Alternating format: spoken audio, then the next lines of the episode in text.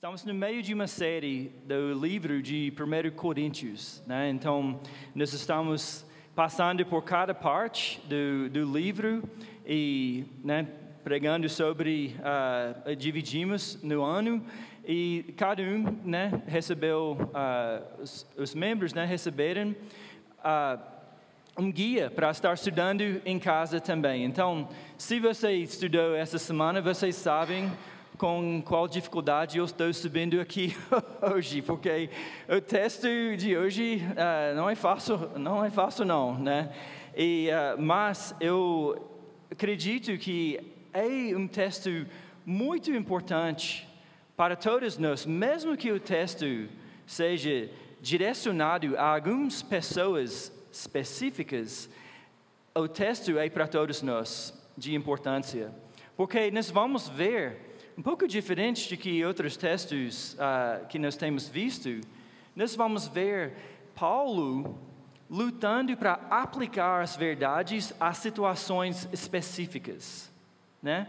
E quantas vezes você já enfrentou uma situação e não teve um texto exato sobre aquilo que você estava passando. Né? Você tinha uma decisão ou um conflito ou algo assim, e não tinha, uh, tipo, você não podia procurar um texto exato sobre aquilo. Então, nós temos que também o desafio de sempre estar aplicando a verdade né, às, nossas vidas, para a gente viver realmente uh, debaixo da palavra de Deus. Eu, uh, eu gostei muito da leitura que fizemos para abrir o culto de hoje, quando Jesus uh, estava pregando né, às multidões e, e ele deu as bem-aventuranças. E eu queria só voltar rapidinho a essas as bem-aventuranças iniciais, porque eu quero chamar cada um. Isso tem que descrever nossos corações para receber a palavra de hoje. Se isso não for a descrição dos nossos corações, vai ser difícil receber a palavra de hoje. Então, quando Jesus falou: Bem-aventurados os pobres em espírito, porque deles é o reino dos céus. Bem-aventurados os que choram, porque serão consolados. Bem-aventurados os mansos, porque herdarão a terra. Vou orar agora e que isso seja a verdade sobre nossos corações, para a gente poder receber uh, as palavras que vamos estudar hoje. Uh, orem comigo. Deus Pai, eu te peço nesse instante que nós possamos ser pobres de coração, Deus, que nós possamos ter, uh, ser contritos diante de nossa necessidade de Ti, Deus. Que nós possamos ter os olhos abertos para enxergar que não há nada neste mundo que compara com o Senhor. Não há nenhum outro lugar para colocar nossa esperança a não ser em Ti, ó Deus. Então, Deus Pai, pelo Seu Espírito, nos dar esse coração hoje de manhã, que nós possamos, uh, mesmo nos momentos de choro, Deus, que nós possamos ter esperança em Ti, que, que, que vamos ser consolados por Ti, ó oh Deus. E por isso que nós possamos ser mansos e não arrogantes neste mundo, Deus. E Deus Pai, eu te peço tudo isso em nome de Jesus. Amém. Então, Uh, por favor, abre as suas Bíblias. Nós vamos ler, uh, estudar hoje 1 Coríntios 7, 8 a 16. Uh, 1 Coríntios 7, uh, 8 a 16. Então, uh, e aos solteiros e às viúvas, digo que lhes seria bom se permanecessem no estado em que também eu vivo mas se não conseguem se dominar, que se casem, porque é melhor casar do que arder em desejos. Aos casados ordeno, não eu, mas o Senhor, que a mulher não se separe do marido, mas se ela se separar, que não se case de novo, ou que se reconcilie com o seu marido. e que o marido não se divorcie da sua esposa. Aos outros, digo eu, não o Senhor, se algum irmão estiver casado com uma mulher não crente, e, está, e esta concorda em morar com ele, não se divorcie dela. E se uma mulher estiver casada com, uma, com um homem não crente, e este concorda em viver com ela, que ela não se divorcie do marido. Porque o marido não crente é santificado no convívio da esposa, e a esposa não crente é santificada no convívio do marido crente. Se não fosse assim, os filhos de vocês seriam impuros, porém agora são santos. Mas, se o não crente quiser separar-se, que se, se separe. Em tais coisas, casos, não fique sujeito à servidão, nem o irmão, nem a irmã. Deus chamou vocês para viverem em paz, pois você, ó mulher, como sabe se salvará o seu marido? Ou você, ó, ó marido, como sabe se salvará a sua mulher? Então, o contexto de hoje, dessa passagem, é que a igreja tinha mandado uma carta para Paulo fazendo várias perguntas. E uma das perguntas deles foi: não seria melhor deixar de ter contato, né, de, de, deixar de ter relações sexuais com uh, até com marido ou, ou, mulher? Que não seria melhor se que a gente deixasse uh, desse, desse lado da vida de, de ser quase de ser físicos, de só permanecer com, do lado espiritual. Né? Então, esse é o contexto, isso foi, uh, o Rafael, ele tratou disso a semana passada, mas estamos dentro ainda do contexto do, do casamento de, entre homem e mulher. Mas outra coisa, são duas, ver, duas verdades que servem para encaixar a mensagem de hoje e que é importante manter em mente durante a pregação. E um, uma das verdades é um pouco antes do texto de hoje, em 6:19. 6:19 está escrito assim: Será que vocês não sabem que o corpo de vocês é santuário do Espírito Santo e que, que está em vocês e que vocês receberam de Deus e que vocês não pertencem a vocês mesmos, porque vocês foram comprados por preço. Agora, pois, glorificam a Deus no corpo de vocês. Então, a primeira verdade para interpretar esse texto é que vocês não, assim, a sua vida não mais pertence a ti. Vocês, como cristãos, foram comprados por preço. Isso é a grande boa, boas novas do Evangelho. Que antes a gente pertencia a este mundo e à morte. Nós pertencemos ao pecado, escravos do pecado.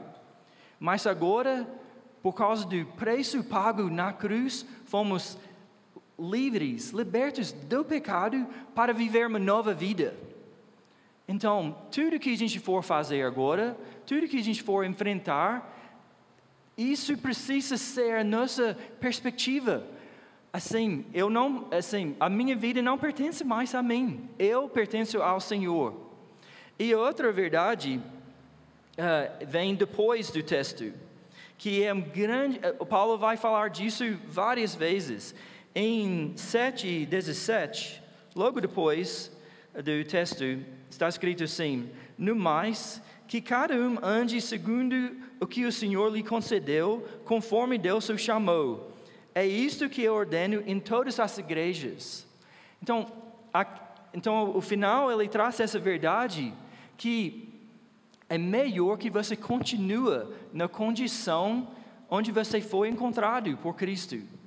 Isso me lembrou muito dos momentos que Jesus estava andando e curou alguém, e, e, e essa pessoa pediu: Oh, Senhor, eu quero te seguir. Aí ele, ele, não, ele falou para a pessoa não seguir, ele para ficar onde estava e dar testemunho onde estava.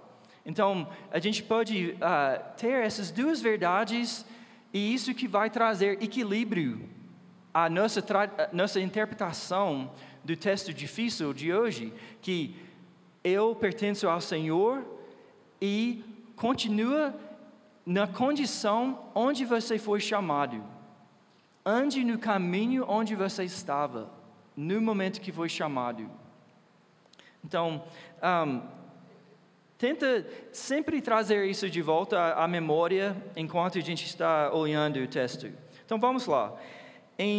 Para abrir essa parte, Paulo fala logo do início, ele fala aos solteiros e às viúvas.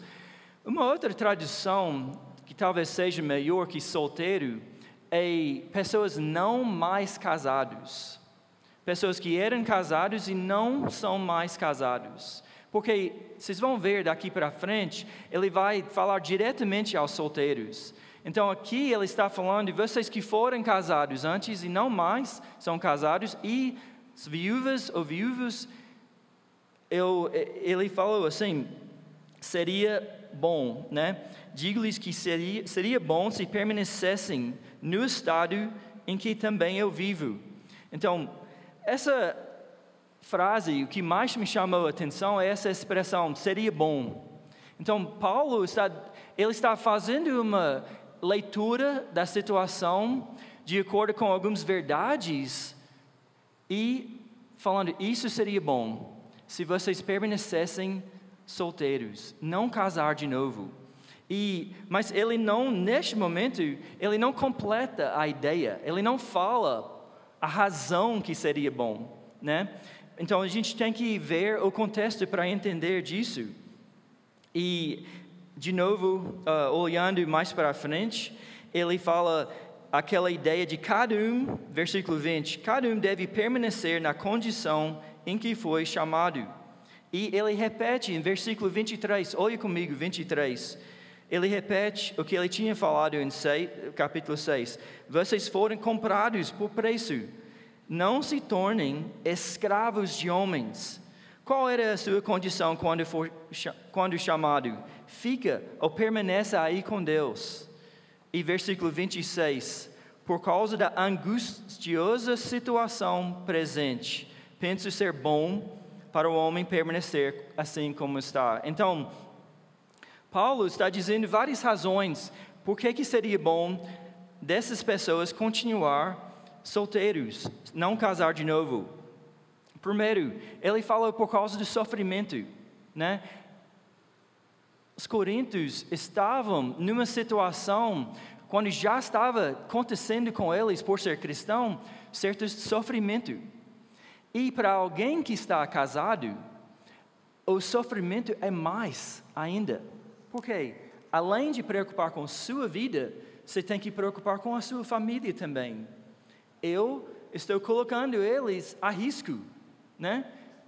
A minha posição em Cristo está trazendo uma angústia para minha mulher, ela está preocupada comigo, ou vice-versa. Meu filho, como que vai ficar para ele, para ela, para ela? Eu sou cristão e a sociedade está contra mim, né? Isso foi a situação onde eles estavam. E outra razão era por causa do tempo. Para Paulo, ele falou: o tempo se abrevia, o tempo estava curto para ele.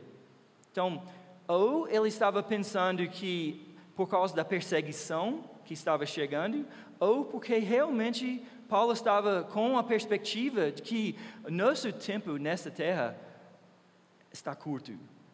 Por isso, nós é melhor continuar solteiro, no, na condição onde você encontra. E então ele fala, porque com o tempo que lhes restava, podiam dedicar-se ao Senhor e livrar-se da ansiedade vindoura, da perseguição ou as dificuldades. Então, essa parte, acho que está claro para a gente, assim, oh, se puder, se continuar, eh, seria bom, assim, ele, o ideal seria não casar de novo e se dedicar ao Senhor nessa situação. Ele, e ele falou: Olha a minha situação, olha como que eu vivo por, por causa dessa razão. Ele também era solteiro, ele vivia totalmente dedicado ao Senhor na situação, na condição dele. Mas eu acho super interessante sobre esse texto que Paulo não colocou isso é ideal. Fora desse ideal, pecado. né? ele, não, ele não colocou assim, ele falou, oh, pela minha leitura da verdade, a minha inspiração, isso seria bom. Mas temos que também lembrar que nós continuamos na carne, no mundo, então nós temos que entender nossa situação. Olha de volta no, no texto. Mas se não conseguem se dominar, que se casem, porque é melhor casar do que arder em desejos. Então ele está falando, em alguns casos, seria melhor casar de novo. E talvez isso, uh, nós temos que lembrar que só por ter sido casado antes, isso não, isso não significa que a pessoa não tinha muito mais para frente da vida deles. Então, alguns deles estavam ainda com vontade de ser casado. Então, ele falou: se, uh, se na sua leitura, na sua uh, assim, condição, às vezes seria melhor você casar de novo. E uh, Matthew Henry, ele, ele deu essa dica, ele falou que o homem precisa entender qual que é a condição melhor ele para caminhar com Cristo. Para alguns seria casar de novo. Outros, eles podem ver para frente e falar: "Oh, eu acho que é isso mesmo, eu vou continuar não casado". Então, a, qual que é a decisão? Qual que seria melhor para a sua condição com Cristo? Isso que seria melhor. Um, mas essa coisa de, uh, de não, não conseguir se dominar, isso chama muito a minha atenção. Como que, assim, como que ele poderia falar disso? Porque nós temos o Espírito Santo e fruto do Espírito Santo é domínio próprio. Mas ele estava falando, se não conseguir se dominar, então ele estava, assim, vendo essa situação. Então, o que, que é o sentido dessa palavra? Um, Egratalomei é o nome, a, a palavra em grego. E significa de se conduzir com moderação em tudo, de todas as maneiras. Mais tarde, uh, Paulo vai falar sobre atletas. E como as, as atletas, eles, na hora do jogo, eles se abstiveram de comidas não saudáveis, de vinho, de indulgências sexuais, assim, isso era ah, o que ele estava falando, um domínio próprio por causa do propósito, por causa da corrida deles. E também é, é traduzido com continente. E então isso significa que sabe se conter, né? moderado nas palavras, nos gestos e no comportamento. E mas ele está reconhecendo o que ele fala em Romanos de que o Espírito está em guerra contra a carne. O Espírito está em guerra contra a carne. Ele mesmo falou em 3,3 de 1 Coríntios: ele falou, porque se há ciúmes e brigas entre vocês, será que isso não mostra que são carnais e andam segundo os padrões humanos? E então ele está reconhecendo uh, o caso de muitos de vocês é que vocês simplesmente estão continuando no padrão humano. Como vocês não saem desse padrão, vocês vivem tomando suas decisões por padrões humanos, isso é o resultado. Isso que leva, isso leva a arder de paixões, né? de, de desejos. E um, então é, era uma condição que não desejável, não, não era bom para eles. E lembrando da semana passada, eles também tinham uma prática adotada do padrão humano de cultuar ainda no templo, que envolvia a prostituta. Então eles iam, e isso, assim, ainda levado pela cultura de se envolver. Né? Essa arder de, de desejos deles era não somente uma vontade, mas era uma prática na vida deles. Então, essa prática deve ser só realizada dentro do casamento. Então, por isso ele está falando, é melhor casar. O jeito que vocês estão assim resolvendo essa situação não assim não convém, não convém, né? Então ele estava orientando eles de casar de novo. Um, ele falou em 7:5 para que Satanás não tente vocês por não terem domínio próprio. Então, para evitar ser consumido pela vontade da carne. Consumido. Então, isso não era somente uma vontade, mas eles estavam sendo consumidos por essa paixão. Nós todos encaramos a tentação. Ele não está falando, se você está sendo tentado, assim, melhor se casar. Não, ele estava falando a pessoas que estavam sendo consumidos pelas paixões deles.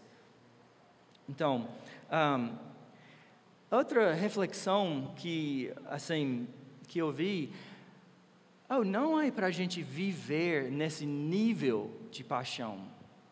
Não é, não convém a um cristão de tentar viver aqui nesse nível de vontade da carne e tentar lutar contra isso. O que, que ele falou em 6,18? Ele falou: fujam da imoralidade sexual. Não deixa que cresça até esse nível, onde você não vai aguentar, onde você vai sofrer sempre, né? E, e nós, eu não preciso explicar para vocês as coisas que trazem esse nível de tentação, né? Eu não preciso falar com vocês, vocês sabem muito bem qual é o momento em que nós estamos esse final de semana do carnaval. Sim, você participando das coisas da carne, abre a, a porta para isso subir e, e, crescer em você. Você está se alimentando, você está alimentando a carne, né? Em vez de alimentar o espírito.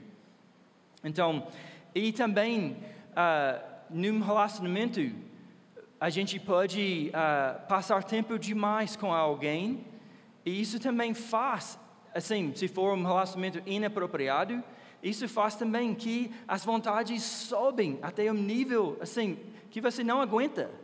Então, nós temos que ter, conter isso antes de chegar ao momento, né? Você não come, o atleta não come toda a comida insaudável e esperar o corpo vai lutar contra isso, o metabolismo vai cuidar disso. Não, ele tenta se conter antes e não come isso, né? Então nós também temos que praticar o domínio próprio antes da hora. Isso que significa fugir da imoralidade sexual, né?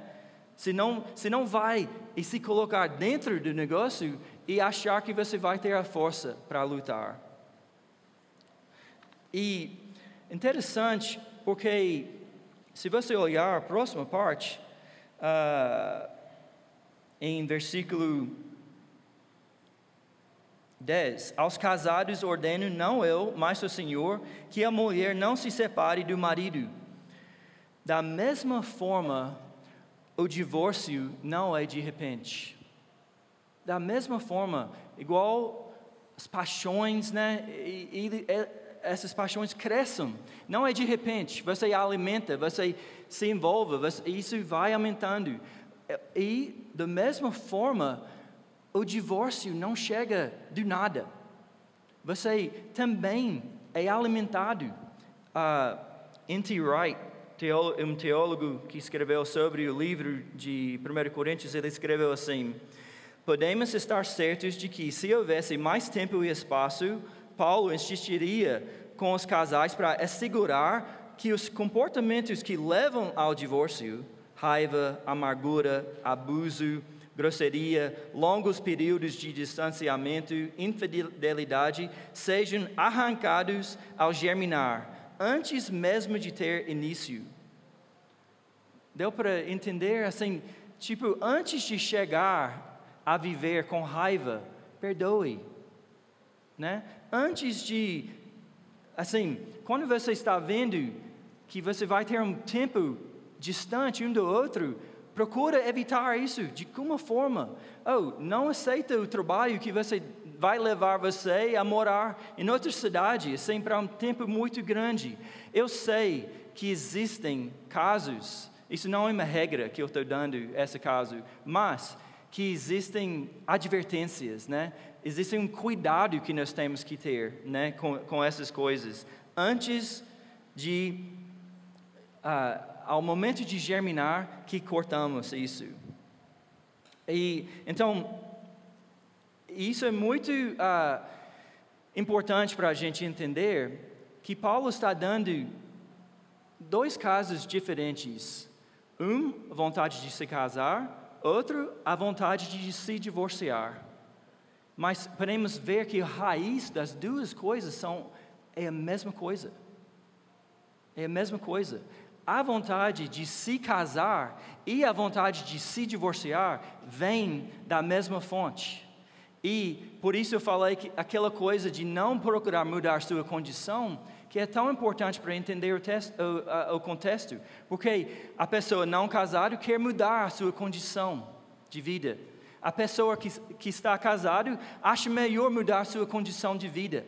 Eu vou estar mais feliz casado. Eu vou estar mais feliz sem ele na minha vida, né? longe daqui. Então é a mesma raiz né, que está em, em jogo aqui. Então, uh, distinções, o N.T. Wright continua, distinções sociais, culturais, et, étnicas e até mesmo de gênero, nada são em comparação à nossa vida, na qual todos os cristãos são tornados um através do Evangelho. Isso foi complicado para mim. O que eu entendi foi que oh, essa pressão de mudar sua condição, onde você está indo, não compara com sua vida no Evangelho. Não compara. Essas vontades, essas pressões, esses impulsos que estão chegando a você do mundo, da sua carne, de Satanás, não compara com sua condição em Cristo. Então você pode lutar contra, contra disso. Os cristãos não deve, deveriam permitir que nenhum tipo de pressão social os forçasse a pensar que a coisa mais importante que eles podem fazer é mudar de uma classe para outra. Oh, isso é tão básico para a gente, para todos nós. Todos nós lutamos com isso em relação ao trabalho, relação à condição financeira, relação geográfica. Todo mundo pensando, se eu pudesse mudar de condição, Sim, claro, eu sou americano, né? Se não deu para perceber até agora. e qual que é a primeira pergunta que as pessoas fazem para mim? Eles fazem, por que, que você veio para cá? Eu queria ir para os Estados Unidos, né? Porque a ideia básica é, se eu mudasse de condição, eu estaria mais feliz, né? E você vai lá para os Estados Unidos, eu, eu era do interior, e as pessoas falavam, oh, se eu, oh, quando eu conseguir sair daqui dessa cidade, eu vou estar mais feliz, né? Todo mundo, a gente chegando a, a se formar do colégio, todo mundo, qual é o objetivo? Sair daqui, né? Não quero continuar nessa cidadezinha, assim, eu quero mudar de condição. E às vezes nós temos oportunidades de mudar de condição, e eu não estou dizendo, quando eu fui promovido no meu último trabalho nos Estados Unidos, eu aceitei. Falei, sim, eu, né, eu acho bom, né? Então foi oferecido para mim, eu estava trabalhando para ir bem no meu trabalho. Não estou falando disso, mas eu estou falando de um desejo de, de desvalorizar sua vida na sua condição atual. Isso é que nós temos que evitar. E é importante lembrar o que nós aprendemos aqui em 1 Coríntios. Quais foram as pessoas que Deus chamou? Ele chamou os ninguéms, né? Está escrito assim: chamou os ninguéms. Então, você ir contra disso e quer ser alguém é de, de desprezar o chamado que você recebeu. Como a gente vai ser vasos de barro com o tesouro de Cristo, se a gente sempre está fugindo de quem nós somos. Então, no Messias, você já tem toda a condição de que você precisa. No, em Jesus, você já tem toda a condição de que você precisa. 1 Pedro 1,3. Uh, anota, por favor, porque essa eh, seria importante voltar e ler de novo. Está escrito assim, 1 Pedro 1, 3. Pelo poder de Deus, nos foram concedidas todas as coisas que conduzem à vida e à piedade, pelo pleno conhecimento daquele que nos chamou para sua própria glória e virtude. Por meio delas, ele nos concedeu as suas preciosas e muito grandes promessas, para que por elas vocês se tornem co-participantes da natureza divina. Que mudança de condição! Tendo escapado da corrupção das paixões que há no mundo. Oh, tão paralelo esses textos, escritos por diferentes apóstolos, mas tão paralelos. Nós temos em Cristo as condições da vida. Ah, então, vamos para, frente aqui. Agora, só explicando um pouco, em a próxima parte, ele está escrito assim: aos outros digo eu, não o Senhor. Isso é confuso, né? Como assim?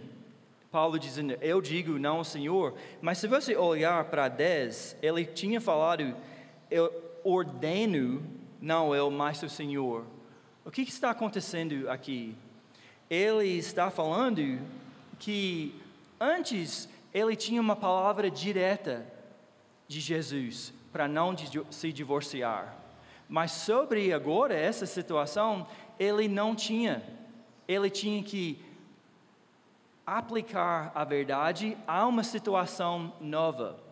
Porque em 12 está escrito: aos outros, digo eu, não, Senhor, se algum irmão estiver casado com uma mulher não crente, e esta concorda em morar com ele, não se divorcie dela.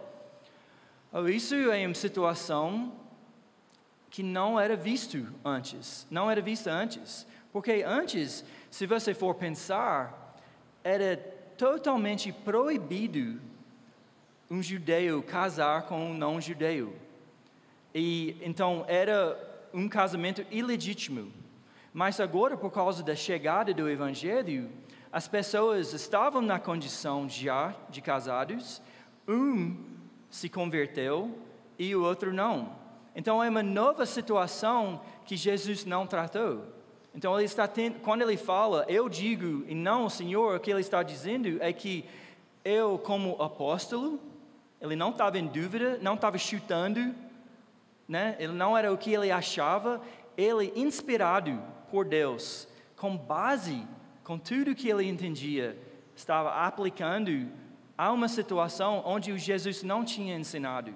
Então, isso que ele quis dizer. Então, ele está, está falando, oh, se você casou, estava casado e você tornou cristão, casado com não cristã, e ela não se importa, e ela concordar em continuar com você, continua na condição onde você estava quando você foi chamado.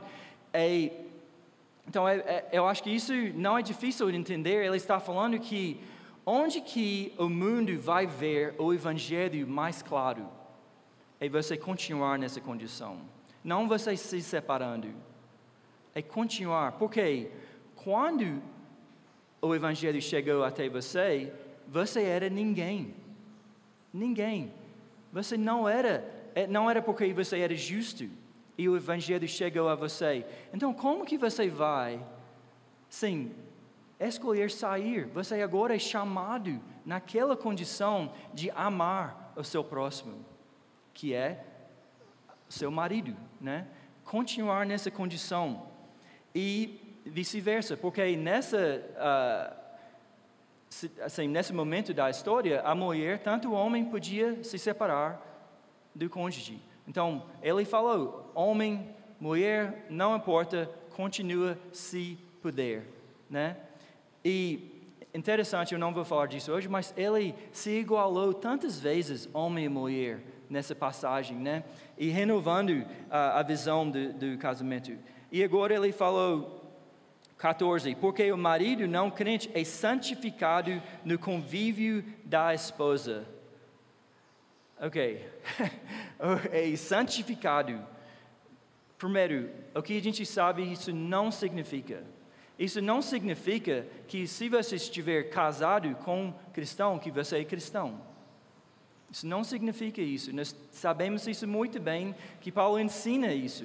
A pessoa ele faz uma uh, distinção cristão e não cristão, crente e não crente, porque essa pessoa passou a crer em Cristo e foi santificado, e essa pessoa ainda não creu. Mas isso, em vez do no Antigo Testamento, se um judeu casou com não judeu, isso poluiu o casamento. Isso trouxe uh, fez o casamento ser não legítimo. Mas agora ele está falando que a presença do amor de Deus, presença do Evangelho, da luz, traz uma santificação ao casamento. Isso eu estava pensando em exemplos disso e eu pensei no uh, uh, essa palavra é sempre difícil para mim, sarça ardente né? Sarça ardente. Então, a sarça era uma sarça normal, mas o que fez aquela, aquele lugar ser santo era a presença de Deus. Então, quando Moisés chegou, ele teve que tirar a sandália porque ele estava entrando num lugar santo.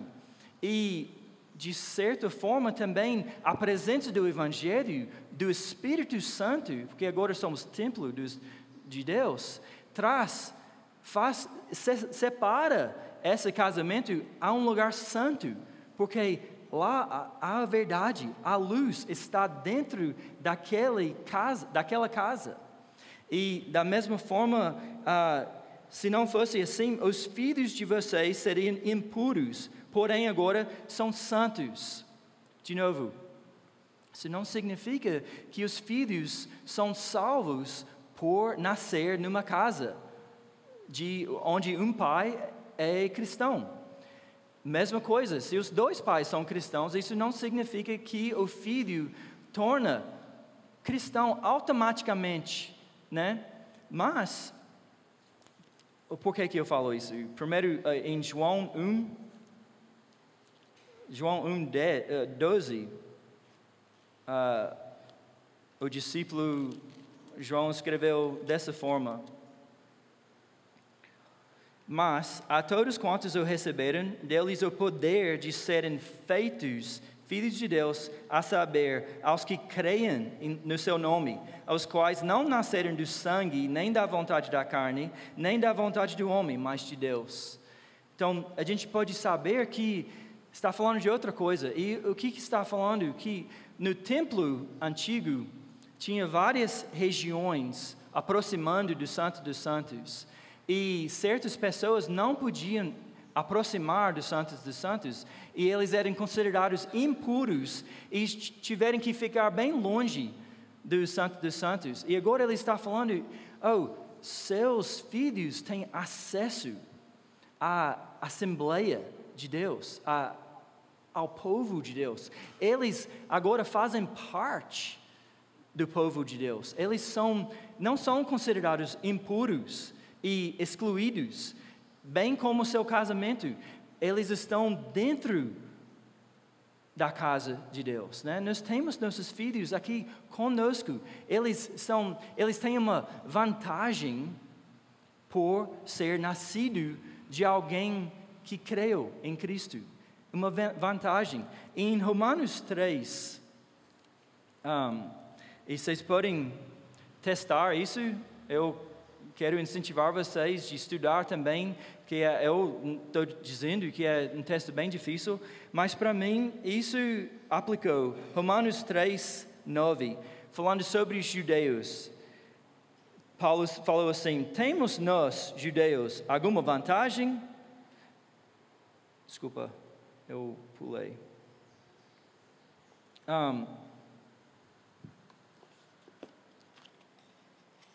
Romanos 3 está escrito assim: um, Qual é então a vantagem do judeu? Muita, sobre todos os aspectos, principalmente porque aos judeus foram confiados os oráculos de Deus. Então, em isso é em versículo 1, né? Então ele está falando que os judeus tinham a vantagem de ter recebido a palavra de Deus. Mas olha o versículo 9. Que se conclui? Temos nós alguma vantagem? Não, de forma nenhuma. Então eles tinham uh, outro jeito de, de traduzir isso, é tipo, nós temos o benefício de ter recebido a palavra de Deus, mas isso não é uma vantagem em termos de salvação ainda temos que responder ao Evangelho.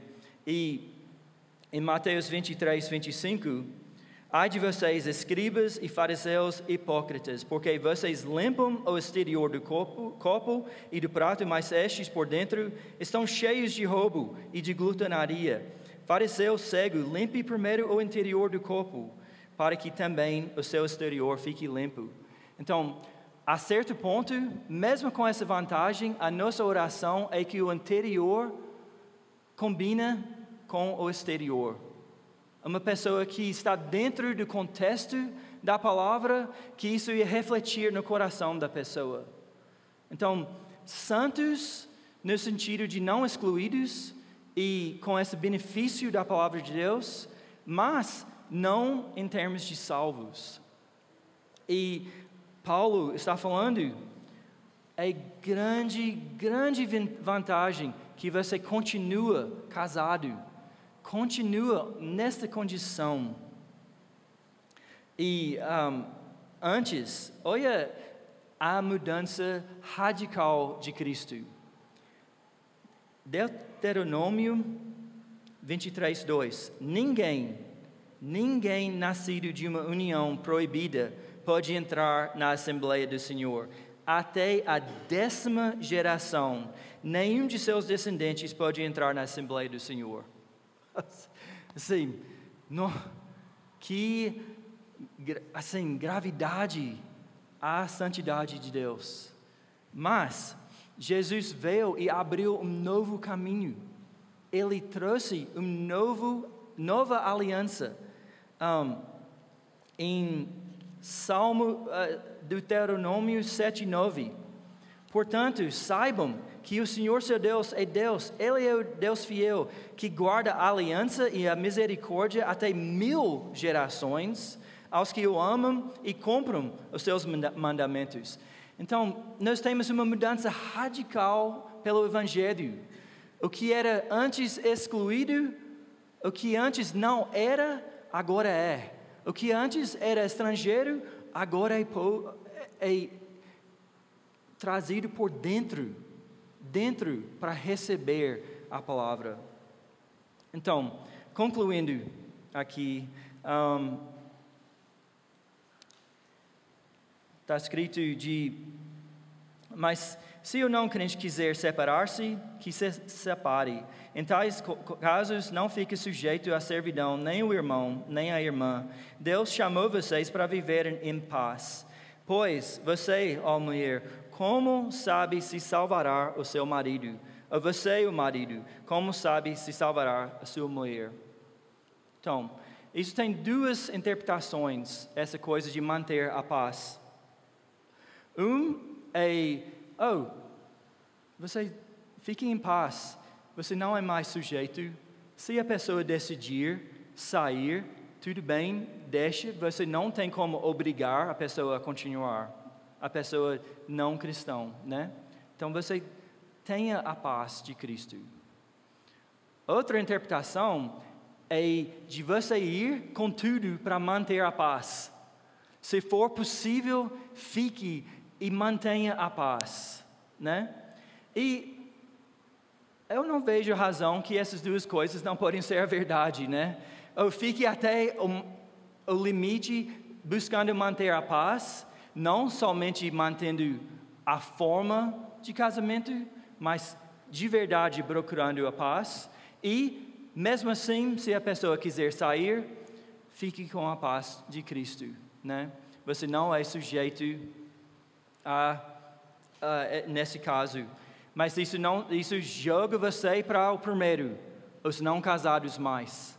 É melhor não casar de novo, se não reconciliar com seu marido.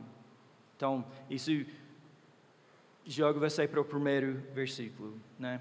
Então, uh, como aplicar essa mensagem? Primeiro, cultive o contentamento e não se submeta às pressões do mundo. Contentamento, gente. Nós temos que cultivar o contentamento. Se alguma coisa está te deixando inquieto, oh, tenta tirar isso da vida e busca alguém, o seu próximo, para te falar a verdade, para trazer contentamento. Segundo lugar, busque o autocontrole pelo Espírito, em vez de viver como refém das suas vontades. Ou não vive com as suas vontades a nível 10, tentando ser forte o tempo todo. Busca o domínio próprio pelo Espírito antes dessas coisas até germinar na sua vida. Nós temos que ter indicações do caminho em Provérbios, falando sobre a imoralidade sexual, ele dá a dica ao seu filho: oh, nem entra naquela rua. assim, ele está falando metaforicamente, mas oh, nem entra na rua. Fuja. Você sabe esse caminho, não te leva a alguma coisa boa, então não entra. Então, busque o autocontrole. E última, reflita sobre como viver em coerência com o que você acredita. Coerência. E como isso pode possibilitar a, a salvação ou santificação no seu lar, seu trabalho, seus próximos, seus filhos. Oh, gente, mais que nunca nós temos que ter uma coerência em nossas vidas. Coerência no sentido de o que eu faço convém com o que eu falo sobre o que eu acredito. Não basta você permanecer casados se faltar essa coerência. Não basta você levar seus filhos à igreja se falta essa coerência. E bem como José, né, quando ele era promovido para ser governador no Egito, tinha uma grande coerência na vida dele com a fé deles. E isso teve uma transformação até o nível de salvar o povo, né? Porque ele estava nessa posição por causa da coerência e ele teve a sabedoria de cuidar deles, né? Então, gente, estamos juntos, mesmo esse texto sendo direcionado a algumas pessoas, isso aplica a todos nós, né? Então, vamos viver, buscar isso juntos, né? Vamos orar. Ó Deus Pai, dependemos de Ti, ó Deus, e queremos valorizar a nova vida que recebemos em Cristo. E queremos valorizar o, o grande futuro em Cristo que temos, até o ponto de estar disposto a enfrentar dificuldades hoje. Nos ajude, Senhor, a viver contigo, de viver pelo Espírito e não pela carne, Deus. E eu te peço isso tudo em nome de Jesus. Amém.